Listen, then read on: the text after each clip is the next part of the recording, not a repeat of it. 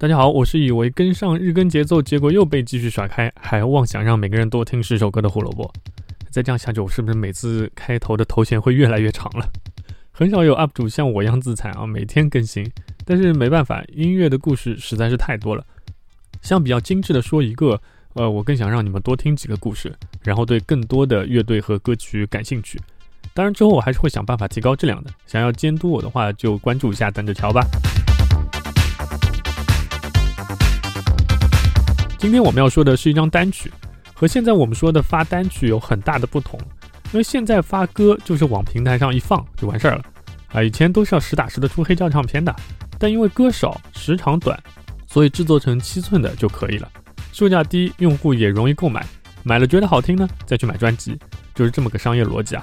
但是今天这张单曲又和这个逻辑稍微有一点点不一样。一九八三年三月七日。著名摇滚乐队 New Order 发行单曲《Blue Monday》，瞬间卖爆，成为史上销量最高的十二寸单曲黑胶。这一听就感觉到哪里不太对吧？你刚才还说七寸，怎么一会儿又变成十二寸了？我先简单说一下这几种尺寸的区别啊。黑胶唱片从以前到现在一共三个尺寸：七寸、十寸、十二寸。那这个单位是英寸嘛？换算成厘米的话，大概是这个样子。呃，现在还有一种新开发的三寸。特别小，只能放一首很短的歌曲，而且那个需要单独的机器来播放啊，大家当玩具就可以了，千万不要认真。我们可以很明显的看到这几个尺寸的表面积大小是不一样的，所以它存放歌曲的时长也会不同。另外转速也会决定存储内容的时长不同。那有人会问说，为什么五寸的 CD 可以放进一整张专辑，你七寸只能放一首单曲呢？因为它存储的数据被压缩过啦，所以 CD 的全称才叫 Compact Disc。这个等到我以后 CD 诞生的那天，我们再来细讲这个事情。今天我们只要知道十二寸能记录的时长比七寸长就可以了。这首 Blue Monday 是 New Order 受到了四首歌的影响，把七十年代的 Disco 和八十年代后期最早的 House 还有 Techno 音乐联合在了一起。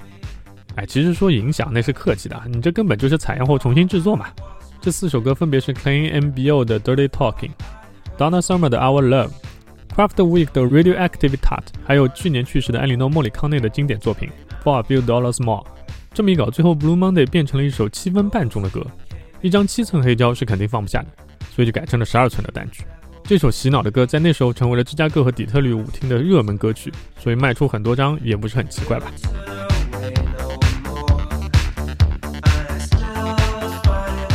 那我们继续来说一下这张十二寸单曲的封套设计，这也是很神奇的。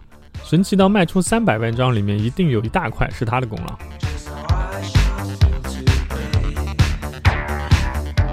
封套的设计师叫 Peter Saville，他是 New Order 自己的唱片厂牌 Factory Records 的终身设计师，包括 New Order 前身 Joy Division 的仅有两张的专辑封面也是他设计的，其中就有现在已经成为文化符号的 No Pleasures，你们有人见过吗？见过的可以扣个一。我们来看一下 Blue Monday 的这个封套，你觉得它像什么？是不是像一张软盘？哎，胡萝卜，我知道硬盘啊，现在都用固态硬盘了，那听起来更硬的感觉。你这个软盘是什么鬼？这是一张1983年的单曲，当然是当时的最新科技的存储设备。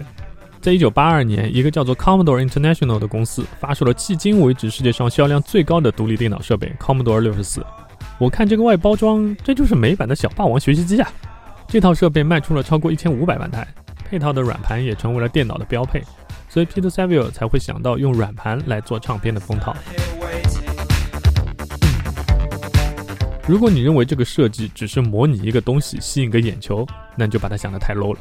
好戏才刚刚开场。作为一个伟大的设计师，我模仿什么东西不好？为什么要模仿软盘呢？因为它暗藏了另外一个想表达的词语：code，就是编码。这个梗一直到单曲发行两个月后，New Order 第二张专辑。Power, Corruption and Lies 才得到解答。这张专辑封面来自于法国艺术家 Henry Fontaine Latour 的画作《A Basket of Roses》，唯一的区别是右上角的那些色块。我们再回来看看 Blue Monday，是不是右边也有一些色块？这到底是干嘛用的呢？当我们把专辑《Power, Corruption and Lies》的唱片封套翻过来，嗯，怎么有个像调色盘一样的东西？让我们再看一下《Power, Corruption and Lies》这个唱片中间的标签，把它们放在一起，就成了这样的东西。一个色盘解码器，大家都可以在这里截图，然后自己试着去解码一下 Peter Saville 的密码。我先把正确答案给大家：Power Corruption and Lies。右上角封面的答案是 FACT 七十五，就是一九八三年专辑的第一版黑胶的 Catalog Number。Blue Monday 那边的答案是 FAC 七十三 and the Beach New Order。这个梗玩的也太溜了！以前买唱片这么烧脑的吗？难怪这两张唱片上没有任何乐队信息，感情就已经编了码了。有一有二就有三，Peter Saville 第三次也是最后一次使用色块编码，是在一九八三年八月 New Order 的单曲 Confusion 的封面上。这个右上角的编码我就不帮你们破译了，你们可以配合刚才的截图自己动手解码一下，把答案写在评论区，我会给大家批改试卷的。今天要推荐的歌曲当然是听到现在也没有其他选择的 Blue Monday 了。都到这里了，大家一定有一个疑问：Blue Monday 到底是什么意思？这个词语还真不是乐队自己创造出来的。英国有一个习俗，会把每年一月的第三个星期一称为 Blue Monday，一年里最抑郁的一天。还有人煞有其事做了一个这样的公式出来，但最后自己也承认，其实也没有什么科学根据啊。我觉得相比这个公式，还是色块编码来的更科学一点，不是吗？那么有趣的故事，不三连分享下，它科学吗？啊，我觉得挺科学的。谢谢大家以任何形式的支持。这都是我能克服日更压力继续做下去的动力啊！谢谢大家，不过还是请三连转发一下吧。胡说音乐历史，音乐让每天有点小滋味。明天是妇女节啊，要在这里祝各位姐姐妹妹节日快乐。明天我们要说皇后乐队了，不知道你们对于波西米亚狂想曲以外的歌有没有兴趣呢？明天说，拜拜。